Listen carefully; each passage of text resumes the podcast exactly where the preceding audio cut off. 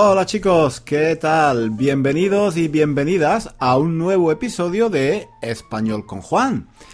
Ya sabéis, aquí en Español con Juan cada semana hablamos de temas interesantes mm, relacionados con el español. Mi objetivo es ayudarte a pasar de un nivel intermedio a un nivel avanzado de español. ¿Cómo?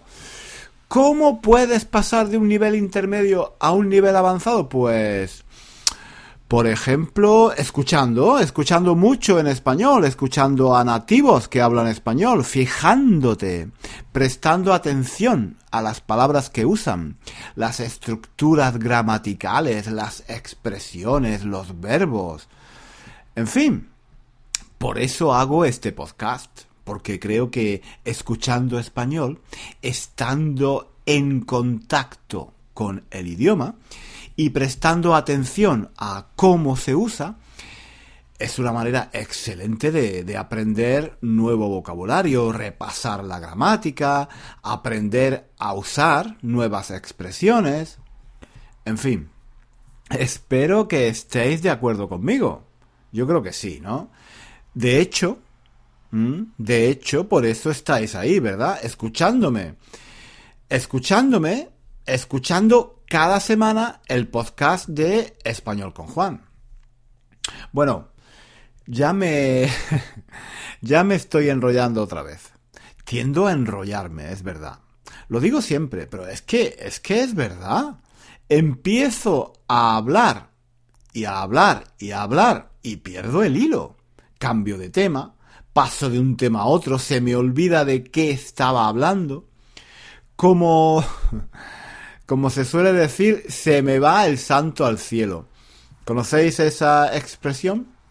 Se dice, se me va el santo al cielo cuando empezamos a hablar de un tema y luego pasamos a otro y luego a otro y entonces nos quedamos en blanco, no sabemos o no recordamos de qué estábamos hablando, en fin. Yo soy un poco así. Se me va el santo al cielo muy a menudo. Creo que es algo muy español. Por lo menos, por lo menos era muy español cuando yo vivía en España. Yo recuerdo cuando yo era niño, cuando era pequeño y tenía, no sé, 10 o 12 años, que la gente, sobre todo la gente mayor, hablaba así. Empezaban a hablar de un tema, pero no terminaban las frases. Luego cambiaban de conversación, cambiaban de tema y empezaban a hablar de algo completamente diferente. Por ejemplo, yo tenía una tía, una tía, que decía, por ejemplo, hoy he ido a comprar pan. Pero, por cierto, me ha dicho María, la hija de la panadera, que mira, hace unos días fueron a la playa y qué gorda está, está muy gorda. Debe de ser porque en la panadería está siempre comiendo pan. Y así, mi tía iba pasando de un tema a otro, de una anécdota a otra. Al final, se olvidaba completamente de lo que te quería decir. Era un, era un lío. Seguir la conversación de mi tía era un lío. Se sabía cómo empezaba, se sabía cómo empezaba, pero no se sabía nunca dónde o cómo terminaba. Pero no era solo mi tía, no. Yo creo que así hablaba la mayoría de la gente de España en aquel entonces, cuando yo era pequeño. Bueno, no sé si la mayoría de la gente en España, pero por lo menos la mayoría de la gente que yo conocía. La mayoría de la gente que yo conocía, que es otra cosa. En fin, os contaba todo esto. ¿Por qué, ¿Por qué os contaba todo esto? Se me ha ido el santo al cielo otra vez. Y ya, ya no recuerdo de qué estaba hablando. Ah, sí. Mm, ahora recuerdo. Estaba diciendo que me enrollo mucho. que me suelo enrollar mucho también, como mi tía. Quizás lo aprendí de ella, de mi tía. Sí. Quizás aprendí a hablar así de mi tía, que se enrollaba, también se enrollaba mucho. Bueno, pero vamos a ver. Yo hoy no quería hablar de este tema, de si yo me enrollo o no me enrollo, no. Este no era el tema de hoy. Se me ha ido el santo al cielo y se me ha olvidado lo que iba a decir hoy. Ah, sí, ah, sí, sí, sí, ahora recuerdo. Pues hoy, yo hoy quería hablar de las clases de español, de cómo tendrían que ser, en mi opinión, las clases de español en la época de Internet, en la época de las redes sociales, en la época de Google, en la época de Facebook, de YouTube. No sé si habéis escuchado el podcast que hice la semana pasada, ¿lo habéis, lo habéis escuchado? Os lo recuerdo brevemente. La semana pasada yo hablaba de los profesores de español y de las clases de español y os preguntaba si realmente era necesario hoy en día, en el año 2018, si era necesario hoy en día ir a clase de español para aprender español. Lo que quería decir es que, bueno, Hoy en día, con tantos recursos disponibles en Internet, ¿no? Vídeos, podcasts, películas, ejercicios de gramática, libros, en fin, con todos los recursos disponibles que hay en Internet hoy en día, ¿es realmente necesario ir a clase para que un profesor te explique cómo conjugar los verbos en español o cuáles son los días de la semana? En fin, bueno, yo yo creo que ir a clase tiene aspectos positivos y negativos, indudablemente. Como decía en el episodio anterior, en clase estás en un grupo, estás estudiando, estás aprendiendo con otros, y eso es muy importante porque el aprendizaje es algo social. Es decir, yo creo que se aprende mucho de, de los otros observando, hablando, intercambiando ideas, imitando a otros. ¿Mm? El aprendizaje es algo eh, social, sí. Eh, especialmente el aprendizaje de una lengua, ¿no? Porque una lengua, al fin y al cabo, la aprendemos para comunicarnos con otros. Lo que nos gusta, eh, o uno de los aspectos que más nos gusta de aprender un idioma, es que podemos comunicarnos con otros. Pero, no sé. No sé si ese aspecto social del aprendizaje justifica el ir a clase. Realmente, realmente no lo sé, porque hoy en día, al fin y al cabo, con Internet, podemos encontrar gente, profesores, otros estudiantes, nativos, sin necesidad, sin necesidad de ir a clase. O sea, que aunque el aspecto social del aprendizaje sea muy importante, la verdad es que hoy en día con Internet no creo que sea necesario realmente ir a una clase física, hacer un curso presencial, tradicional, con un profesor que explica, que escribe en la, en la pizarra y, todo eso. Lo, lo que es una clase tradicional, ¿es realmente necesario? Bueno, no sé. Todas esas reflexiones me las hacía la semana pasada aquí en, en el podcast. Pero hoy Hoy quería reflexionar un poco más sobre este tema. Vamos a ver. Suponiendo que ir a clase sea algo positivo, algo realmente positivo y necesario, por el contacto con otros, por formar parte de un grupo, suponiendo que sea algo positivo, digo, de todas formas, la clase de español en la época de Internet no puede ser la clase tradicional la clase tradicional típica de español, donde el profesor es el centro de la clase, donde el profesor es el que todo lo sabe, el que todo lo explica, eh, el que lo explica todo, el que tiene la respuesta de todo, mientras que los estudiantes están allí sentados, tomando notas, haciendo preguntas, escuchando al profesor, en fin. Esa, esa no puede ser la clase de español hoy en día, en el año 2018, ¿no? Hoy en día yo no necesito ir a clase para que un profesor me explique los verbos en español, las reglas del subjuntivo, o, que me dé unas fotocopias con el vocabulario de la ropa o de la comida. Yo no necesito ir a clase. Yo no necesito ir a clase para acceder a, a estos recursos, ¿no? Hoy en día yo puedo encontrar en línea, en Internet, todos los recursos para aprender español por mi cuenta. Vídeos, podcasts, ejercicios. Además, sinceramente, yo, si yo quiero aprender un idioma, creo que es mucho más eficaz, al menos para mí, simplemente leer un libro de gramática. ¿Para qué necesito ir a clase de español y escuchar a un profesor que me explique la conjugación de los verbos irregulares si eso lo puedo encontrar mucho más barato leyendo, leyendo un libro de gramática? Realmente no me gusta esa idea del profesor que todo lo sabe. Esa idea del profesor como única fuente de, de conocimiento. Creo que hoy en día la figura del profesor debería ser diferente, ¿no? Yo el papel del profesor lo veo de forma diferente. Lo veo como alguien que facilita el trabajo del estudiante, que crea oportunidades para practicar el idioma, que motiva a los estudiantes, que les enseña a usar los recursos que hay en línea, en Internet.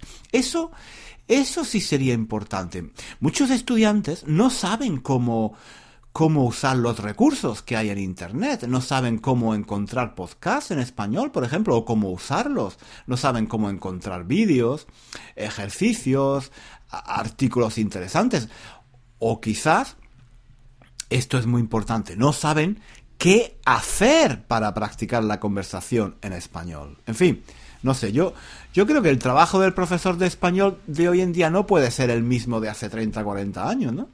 hay que adaptarse a los nuevos tiempos, ¿no? No podemos enseñar español como se enseñaba hace 30 años, ¿no os parece?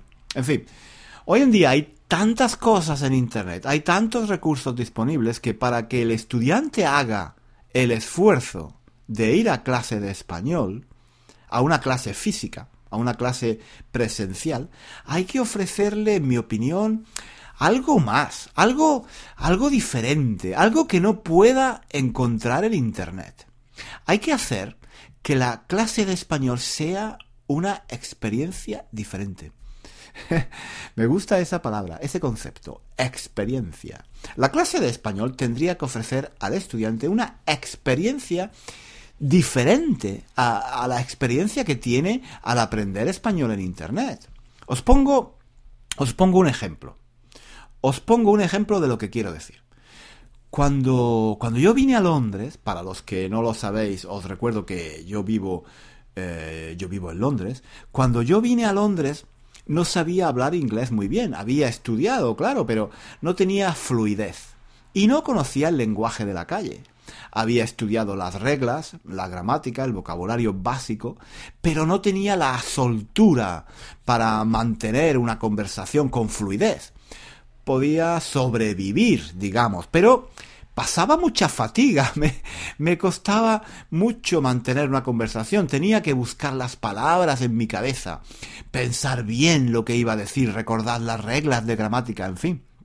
Entonces, cuando vine a Londres, yo quería mejorar mi nivel de inglés, claro, pero lo que hice fue que, en lugar de irme a una clase de inglés, en lugar de ponerme a estudiar inglés en una clase, me dije, pero bueno, pero hombre, si ahora estás en Londres, en Inglaterra, ¿para qué necesitas ir a clase de inglés? Lo que tienes que hacer es ir y hablar con la gente.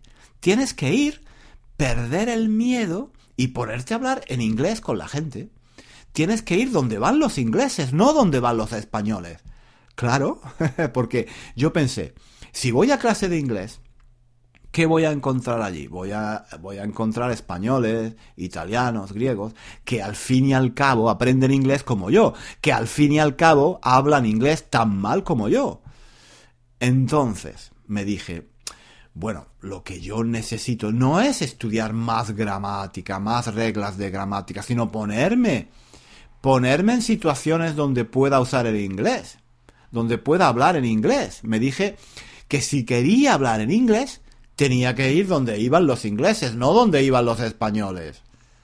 Total, total. Que me puse a buscar actividades para ir donde iban los ingleses. fue, fue una buena época porque me pasé mucho tiempo yendo a los pubs, bebiendo cerveza. Pero bueno, aparte de eso, aparte de las cosas típicas como ir al pub, ir de compras, preguntar a la gente por la calle, por una dirección, algo que algo que hice que me sirvió mucho fue hacer teatro. Exactamente, eso fue lo que hice. Me apunté, me apunté, me apunté en un curso de teatro aquí en Londres, en inglés. no era un curso para aprender inglés, era un curso para aprender a hacer teatro. Era en inglés, naturalmente. Todos o casi todos los estudiantes del curso eran ingleses y bueno, eso es lo que yo quería. Hacer algo donde hubiera ingleses, no extranjeros. Y además, hacer un curso en el que estuviese forzado a hablar en inglés. En un curso de teatro, como os podéis imaginar, hay que hablar sí o sí. No, no había forma de decir que no. Para, para eso estabas allí, ¿no? Para hablar. La verdad es que al principio fue muy duro, porque no entendía casi nada de lo que me decían. La gente hablaba muy rápido, con muchas expresiones coloquiales que, que yo todavía no conocía. Fue, fue duro, pero, pero aprendí un montón. En ese curso de teatro, en realidad, en realidad no fue solo un curso, hice varios cursos durante algunos años. Aprendí muchísimo inglés. Esa fue mi mejor escuela de inglés. De hecho, al cabo de un año o un año y medio, yo había aprendido un montón de inglés, un montón de expresiones, y casi sin darme cuenta. Había aprendido en contexto cómo cómo usar de forma correcta muchas expresiones que en clase, en una clase tradicional, son muy difíciles de aprender porque falta el contexto. Y eso es muy importante. A la hora de aprender un idioma, el contexto. Quiero decir, eso es muy importante a la hora de aprender un idioma, el contexto. Yo recuerdo, yo recuerdo mejor las palabras y las expresiones cuando las he vivido, cuando he vivido una situación en las que alguien las ha usado. ¿No os pasa igual a vosotros? No sé, no sé si me explico, espero que sí. En fin, a lo que iba. Yo creo que las clases de español físicas, las clases de español presenciales, hoy en día deberían ofrecer algo más que simplemente enseñar las reglas de gramática y vocabulario. Por ejemplo, podrían ofrecer experiencias que facilitasen a los estudiantes aprender español. Por eso os contaba lo de mi experiencia, mi experiencia con el teatro, con el curso de teatro. Yo aprendí mucho inglés haciendo teatro, haciendo este curso de teatro del que os hablaba, porque era muy interactivo. Tenía que hablar mucho, estaba obligado, estaba forzado a comunicarme con los otros. Y además era divertido, me lo pasaba muy bien. No me aburría nunca.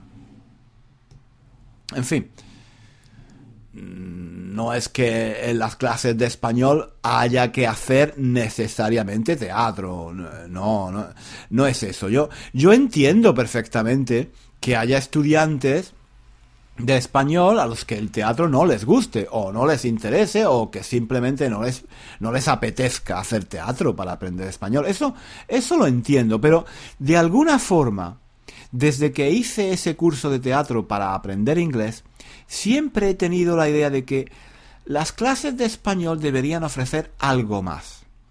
Algo más que simplemente enseñar las tablas de los verbos, listas de palabras.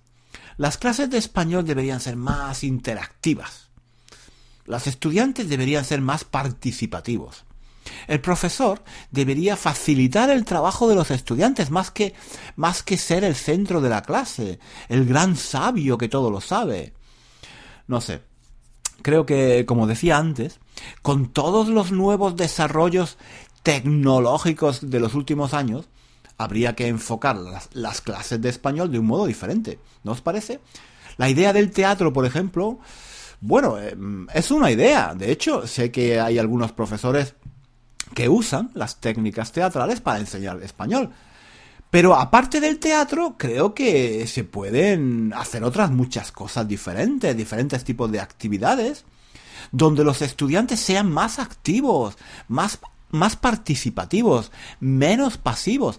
Al fin y al cabo, al fin y al cabo, para aprender un idioma, para aprender cualquier cosa en general, hay que ser activo, ¿no?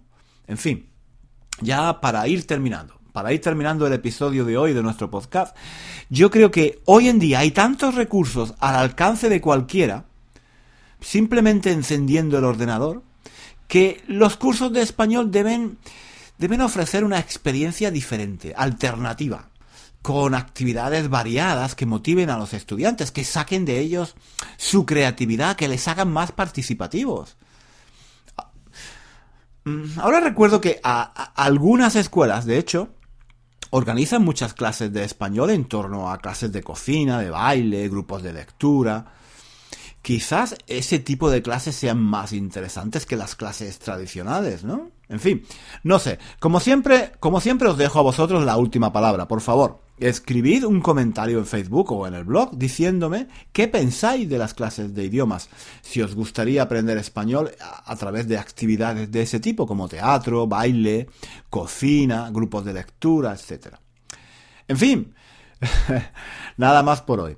Gracias, muchas gracias por haberme escuchado una vez más. Espero que escuchar español con Juan os ayude a mejorar un poquito vuestro español. Un saludo, un saludo y hasta la próxima semana, chicos. Adiós, hasta luego.